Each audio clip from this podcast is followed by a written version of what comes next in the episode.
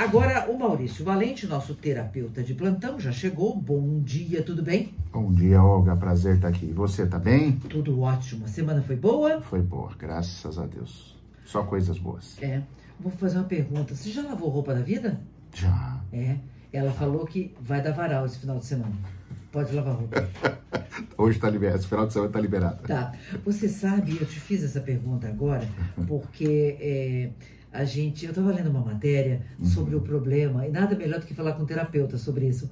É que os homens precisam aprender mais as lidas da, da, da casa. Sim. Os homens precisam aprender a lidar com uma máquina de lavar. Por exemplo, Sim. a máquina de lavar, ela faz tudo, é verdade, né? É, Tem roupa que você às vezes não, não coloca na máquina e tal, lava na mão, uma roupa mais delicada. Mas ah, é básico saber ligar um fogão, uma cafeteira, uma- essas coisas tão básicas da vida. Por que, que os homens eh, eh, não, não aprendem, não aprenderam essas coisas básicas ainda, hein, Maurício? Ah, eu, eu sinto que tem dois caminhos aí para olhar, viu, Olga? O primeiro caminho é o seguinte: é o caminho da, da educação dentro de casa, né? Às vezes a família culpa o menino das funções domésticas, ele não aprende, ele não cria esse hábito desde Mas daí isso é criança. culpa da mãe de novo? Tudo não, da mulher? Não, não, não, não culpa, não culpa. Incentivo. Não é culpa porque não tem maldade, né, Olga? Mas os pais são responsáveis, né? Que legal, vamos pegar esse menino, ensinar, né? Por exemplo, eu e a Sara, nós temos essa preocupação com a lida diária. Olha, meninada, vamos dividir, nós somos em cinco, vamos dividir as funções de casa? A louça tá com quem hoje, né? Quem que vai limpar as necessidades do cachorrinho? Então, trazer isso é importante, mas tem famílias que ainda poupam isso, né? E tem aquela, aquele grupo de pessoas, eu não sei se é um grupo menor ou maior, de homens que realmente acha que isso não é serviço de homem. É coisa, às vezes, até um pouco machista. Isso ainda tem também, tá? Então, é, só que a gente sabe que hoje, na época que nós estamos vivendo, isso aí é ultrapassado, né? O homem, tá, o, o homem mesmo, ele está se envolvendo com muito mais coisa. O homem troca a fralda, o homem lava a louça, o homem aprende a cozinhar, né? Ajuda a mulher dentro de casa. Então, isso é o ideal que a gente espera. Mas eu acho que está mudando, viu, Olga? Hoje, assim, pelos pacientes que eu tenho, os clientes, é, muitos homens participando mesmo, assim, dentro de casa. Então, já é um cenário diferente do que nós tínhamos no passado. Claro, ainda tem as exceções, tem os homens que não se envolvem, mas eu fui um homem desse, eu não me envolvia de jeito nenhum. Ah, é? É, nossa, eu não me envolvi, eu achava que essas coisas, não fui educado, né? Você Não era foi tipo incentivado. que tomava água e largava o copo e não lavava. E não lavava, e não lavava durante muitos anos. Olga não sabia fritar ovo. Meu ovo, meu primeiro ovo caiu fora da frigideira. Eu quebrei ele e fui abrir, porque eu não tinha prática absolutamente nenhuma. Hoje, o tanto que eu gosto de cozinha, eu faço Você bolo, cozinha? bolo, faço bolo para meus filhos, um bolo fitness que eles adoram. Papai, a gente precisa ir na escola essa semana. Faz o bolo. Então, assim, aí participo. A Sara tá, tá viajando, né? Tá com o pai é, com, com uma alteração de saúde Ela cuida do pai, né? cuida do pai. E aí eu lavo louça, né? A máquina tá lá, é, lavo, lavo roupa e louça. Então, assim, é, o homem tem que participar, né, Olga? Mas eu nem sempre foi assim. E eu falo assim, se eu conseguir mudar, qualquer um consegue, Olga. É boa essa. Se eu mudei, qualquer um Qual- muda. qualquer um muda. É, eu já ouvi assim, não, eu faço, eu, eu cozinho, frito ovo, faço café, faço arroz, feijão e tal. né? É, eu, banheiro não limpo. Já, já ouvi isso de homem. Sim. Mas banheiro não limpo. Não limpo. Porque se é servicinho danado, é limpar, É limpar banheiro. banheiro. Fala sério. Serviço ingrato, né? E Mas aí, necessário. por isso que a gente tem de respeitar o trabalho de quem faz isso, Nossa né? Senhora, Numa total. empresa e num, num, num órgão público, né? Onde as pessoas às vezes são muito mal Total. educadas, não é mesmo, Maurício? Como a gente tem que melhorar como ser humano, né? É, e tem uma tendência aí de alguns trabalhos é, é, que tenho observado que esse trabalho de diarista, funcionário doméstico que vai acabar, viu, Olga? A tendência é, não sei se isso é verdadeiro, mas a tendência é diminuir. Então, ou a gente, como diz meu pai, trinca os dentes e vamos fazer o que tem que ser feito, então a coisa vai ficar feia, vai sobrar muito para a esposa, Não, né? mas tá certo. É, por exemplo, vai, vai para França, vai para Itália, vai É, para os Estados Unidos, Nos- não tem, né? Quanto custa? Ou Tem, quanto- mas- Tem mas- até. É raro, é muito raro. Por que, que os ambientes são menores também? Porque daí você tem menos coisa para fazer. Isso. Primeiro que o, o aluguel é muito caro, tudo é caro, né? É muito Uhum. caro.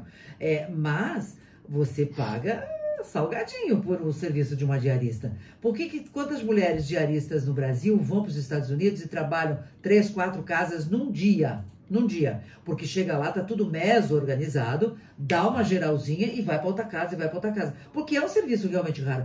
E você pode ter certeza, vai acontecer, já está acontecendo no Brasil. De acabar, já diminuir, está né? acontecendo. Já. Tenta achar uma diarista para tu ver. É verdade. É complicado. É verdade, sim. Que sim. tenha boas referências e tudo mais. Mas a gente foi para um lado da conversa, que a gente ia falar outra, mas a gente vai falar do que você veio falar. Mas eu ainda preciso falar sobre isso, tudo que você disse hoje, sobre a família, a, as lidas da, da, da, domésticas, Uhum. é, tudo isso, será que não, não, não contribuiria para a educação dessa criança? É, nesse momento que a gente está vivendo, essas crianças cheias de ódio, ligadas a um celular, a jogos eletrônicos, matando professor, matando colegas. É. Será que essa vida dentro de casa, qual é a influência que isso, o lavar a louça, limpar o banheiro, tirar o lixo, pode influenciar? É que quando um pai e uma mãe põem ordem, né, chamam um filho para uma responsabilidade, isso é uma forma de olhar para ele.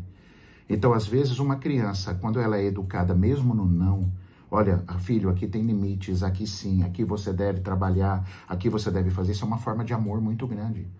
Porque uma criança largada, uma criança rejeitada, ninguém tá nem aí para isso. Ninguém quer ensinar nada para ela, né? Você fala assim, uma mãe que ensina a sua filha desde 4, 5 anos a mexer na cozinha, ó, Hum. né? A fazer um bolo, então, a cumprir as funções, a já começar a mexer na louça. Então, isso é uma forma de amor absurda, uma forma de amor linda. Né? E as famílias estão se perdendo, não todas, né? Inclusive eu fiz uma live sobre essas violências aí, e você que está ouvindo, não se preocupe, assim, nós temos que preocupar, a situação é preocupante, né? As prefeituras, estados estão tomando providências, mas assim, é, o, o, que leva um trauma de uma criança sair, um adolescente matar o outro, é um tipo de conflito muito específico, igual aquele dia, não sei se você lembra a última vez que eu esteve aqui, a Olga estava preocupada. Mas, Maurício, eu tive, eu trabalhei muito, eu e meu marido, a gente teve uma certa distância do meu filho, e meu filho virou gente, meu filho, exatamente, mas não é esse tipo de conflito. Não é, não é abandono, não é você ir para trabalhar mais cedo e teu filho não é esse que vai matar.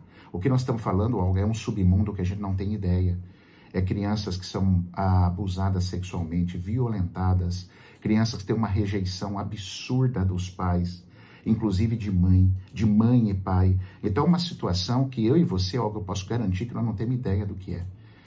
Para essa criança, o que é ser rejeitada dessa forma, ser violentada, invadida por todos os orifícios. Vocês não têm ideia do que existe. E essa, essa criança vai se tornar um adolescente perigoso. É desse que nós estamos falando, né? Agora, como chegar nesses pais?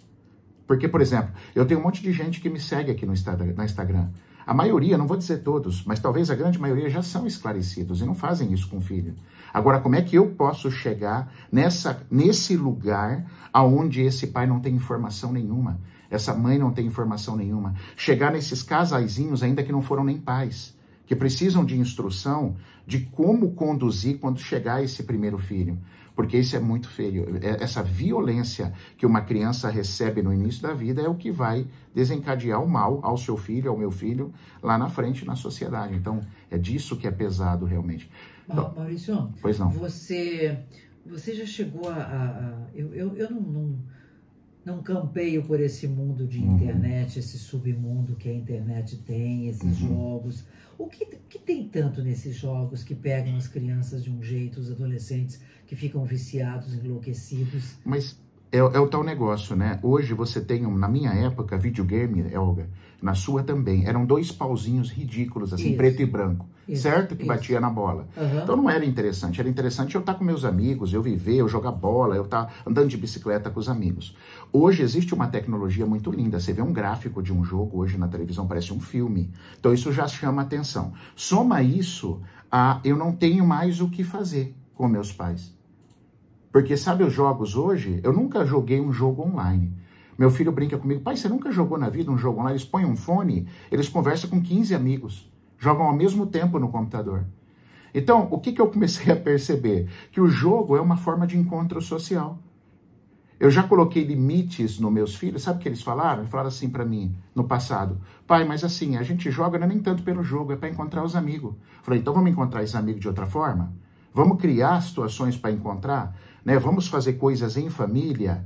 Então, é assim, a criança às vezes vai para o computador, porque o que, que ela vai fazer? Onde ela tem outro lugar? Aonde ela tem outro lugar? Que outras oportunidades ela tem? Sério isso que você está falando. Sério demais. Sério demais. Onde ela tem outro lugar de fala, de me enxerguem. Agora, quando você fala desses amigos, 15 amigos e tal, eles são todos. Uh, uh, eles se, se enxergam não, só escuta. Só escuta. Só escuta. Não tem, não tem, não tem cara. Não tem cara. Eles conversam. Inclusive podem estar em contato com, com pessoas que você não sabe quem é.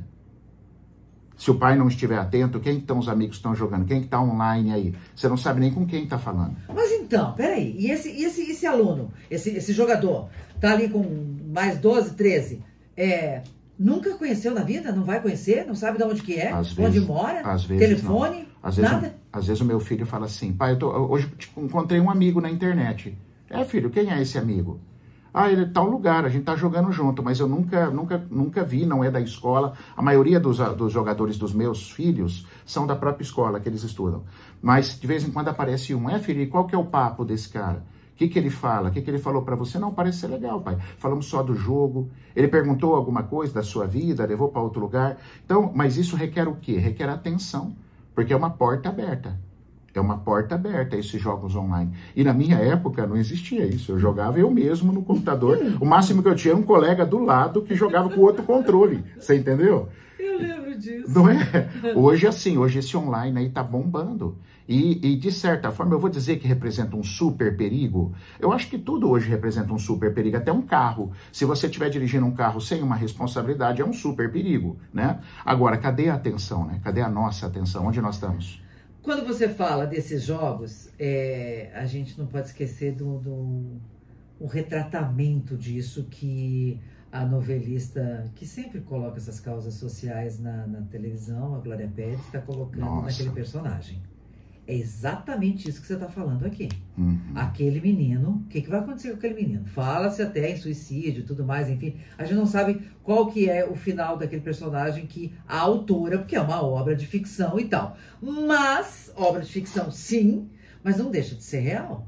É. Esse menino está viciadíssimo no jogo, e aí se fala, né? O terapeuta, inclusive, que o terapeuta da novela é um terapeuta de verdade, ele existe. É, e ele diz, é como se fosse a cocaína, o crack, o cigarro, a bebida. É um vício, é um vício, né? Então, um quando você fala agora dos teus filhos que fazem, enfim, jogam com 10, 12, 15, que não sabe quem são, onde é que moram e tal, o que que a gente faz? Você está atento, você é uma pessoa que está atenta a isso. Mas quem não está atento a isso, Maurício, que sai de manhã e volta de noite? Precisa ficar atento. Essa é a responsabilidade de um pai e uma mãe, não dá para terceirizar. As pessoas precisam parar de ver escola como terceirização de serviço de dentro de casa. Né? E até o videogame. Tem gente que compra videogame para não ter que lidar com o filho. Então você tem o que fazer agora, vai jogar para a pessoa poder ficar de tanta dor que esse pai e essa mãe têm. Então assim, não é ninguém está culpando. Sabe por que, que eu não uso a palavra culpa, Olga? É, culpa eu acho que é uma coisa que a gente faz proposital. Hum. Essa é a definição que eu tenho de culpa. Eu fiz algo realmente para machucar alguém. Só que a diferença de culpa e responsabilidades. Por exemplo, se eu estiver no celular e bater no teu carro num cruzamento, eu acho que eu sou responsável, eu não tenho culpa. Porque eh, eu Você não. Sabia eu sabia dos perigos. tirando atenção. Então eu sou irresponsável, eu tenho responsabilidade, mas não culpa. Eu não quis acertar teu carro. Eu não mirei no teu carro no semáforo. Aí eu vou bater naquele carro ali. Não foi algo proposital. Claro. Então, culpa, eu acho que não combina, mas nós, pais, nós temos um, uma, uma, uma função maravilhosa. Nós vamos educar uma massinha de modelar. E às vezes não adianta aquela conversa, ah, mas eu também não tive essa educação e. Porque a gente fala muito isso, ah, né? Bom, segura, dá um ponto de edição aí claro, que você estava falando. Claro, quero, claro, quero entrar nesse outro, é, é, nessa outra fala que é interessante. Eu não tive nada disso e me salvei, tô aqui, tô uhum. bem, não virei mal, não sou mau caráter, não virei bandido, eu também não sou ladra, mais ou menos assim, não, porque o fulano roubou, porque pá, tal. Não, porque na minha época parou. Até onde eu devo continuar com esse pensamento, com esse discurso? Que a minha caneta caiu aqui também, vai falando aí, por favor. Eu acho que é, fazer comparações é, é, um tanto desumano, né? Hum. Por exemplo, na nossa época, na época dos meus pais, é, existia, talvez não existia tanto afeto, mas quando eu falo com meu pai, meu pai não conta que bateram nele, que ele foi violado sexualmente, que ele foi rejeitado. Ele teve, às vezes, um pai firme, ele teve um pai que às vezes trabalhou, não foi tão presente. Isso não faz ninguém matar ninguém. Agora, você pega em família, eu trabalho em consultório. Tem, tem rapazes que eu converso que foi violado sexualmente, todos os orifícios, até pelo ouvido, para você ter uma ideia. Que foi espancado, que foi violentado. Essa pessoa é um perigo quando se torna um adulto. Quando se torna um adulto, ele pode extravasar essa energia. Então, comparar, ah, eu tive uma vida, então meu filho tem que ser. Não, tudo bem, você teve uma vida, mas quantos estímulos você tinha? Para começar, não tinha videogame. Você lembra que antigamente acesso a drogas como maconha era mais, não era tão. Hoje você encontra em qualquer esquina. Uhum. Você sai no murinho da tua casa, na esquina, tem gente oferecendo. Uhum. Então as, as situações mudaram. Hoje você não pode comparar a vida que você teve ou quem você se tornou. Hoje as crianças estão mais frágeis. Emocionalmente elas estão. Então, se você teve isso, mais um motivo para você falar assim: bom, hoje eu preciso de um pouco mais atenção com meu filho. Não é tratar no telinha, não, mas é estar presente, é acompanhar os passos. Então, com essa história toda de violência, eu tenho pensado como eu, Olga, posso agir para chegar nessas famílias e às vezes até antes de terem filho. Sim. Né? Porque se, uma, se um casal souber o risco que isso tem verdadeiro, talvez quando se unir e vier o primeiro filho, é, possa fazer totalmente a diferença na criação no que diz respeito a formas de violência e desumanização que acontecem muito na criação de filhos. Colocar filho no mundo não é brincadeira, não. Não é, não. Não, não é, é brincadeira. Não é Aliás, é eu estava ouvindo a minha querida Fran, nas quintas-feiras ela tem o CBN Pet, que é maravilhoso, e o entrevistado dela desta quinta dizia o seguinte: que no Brasil nós temos 120 milhões de pets. Caramba, eu não sabia. É, eu também. Gente, é Foi uma informação que você é sabia? Muito, é muito. É muito. pois é. Cara. Entre, dentre eles, cachorro, gato, periquito, papagaio, cobra, tem de tudo. Aranha. aranha. É, tem gente que tem uma aranha de pet. Bom, sim. Mas quem são os maiores? O maior número é cachorro e gato. Uhum. E aí, o entrevistado da minha colega Fran, o veterinário, como é o nome dele para dar crédito? Paulo Vieira. Paulo Vieira. Figueira. Figueira. Paulo Figueira. Adorei a tua entrevista, Paulo. Ele falava assim: são 120 milhões de pets no Brasil. E tem gente que está deixando de ter filho para ter um pet. ter pet. Se é para ter filho e criar de qualquer jeito, vai ter um cachorro então mesmo, né? Melhor, né? É melhor. Ou, ou, então cria cachorro dentro de casa e o filho dá mais atenção pro próprio cachorro do que é, pro filho. Não que o cachorro assim, não mereça, né, Olga? É. Mas é demais, né? Mas tem gente que diz assim, não, vou dar um cachorro pro meu filho para ver se melhora meu filho, porque meu filho é um demônio. Já ouvi isso. Isso, tem. Já ouvi. Tem de monte. Aí a criança quase mata o cachorro. Quase mata Pelo o cachorro. amor de Deus, gente. É, é como assim. se o cachorro fosse restaurar a afetividade né, da criança. Eu tenho uma raiva de ver criança que puxa a orelha de cachorro, de gato, Sim. puxa a perna, puxa o rabo. Não faça isso, gente. É um ser melhor que os humanos, viu? Um dia nossa filha, rapidinho, ela mordeu uma criança da escola, Estela. Ah. Ela tinha o que? Acho que cinco aninhos. Quando eu cheguei em casa, eu falei pra Sara assim, Sara, quem que nós estamos querendo morder? Na lata, assim. Já chamei, não falei nada com ela. Falei, filho, o que aconteceu na escola? Aí falei para ela, né, se ela achou que era certo, o que ela fez, beleza. Mas a hora que chegou em casa, eu já chamei a responsabilidade minha e da minha mulher. Quem que nós estamos com raiva e estamos querendo morder? Porque a criança está externando isso. Então, uma criança que machuca, eu lembrei disso que você falou. Uma criança que machuca um pet, ela está externando uma dor. E você descobriu de quem estava com raiva? Tá, vai descobrir. Descobri e tomei as ah, providências. Então, tá bom. É. Beijo super sábado para todo domingo para você e família.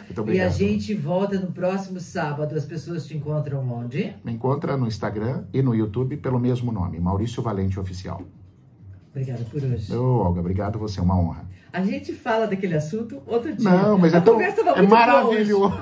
Eu adoro você. Eu já eu acho isso maravilhoso, de verdade. Parabéns. É. Muito, muito espetacular. É assim, eu gosto muito do improviso. A gente vai, a gente, é... tudo bem, a gente tinha um outro tema, mas aí a gente começou a mas não é, e foi Mas não é para qualquer um improviso. Parabéns. Valeu, Parabéns. querido. Um beijo. Agora a gente faz um intervalo, tem o repórter CBN e depois aqui eu vou falar com o meu querido Gilson. Tá precisando perder algum quilo? Nossa, eu tô. Então você faz favor de escutar o Gilson Giobelli. O Gilson fala. Chazinho, querido. Olha Chazinho. só. Chazinho. Verdade, chá. É, biscute, fica na CBN, tá? Tá, fico. CBN fico é bom. Maravilhosa. Até Maravilhosa. já.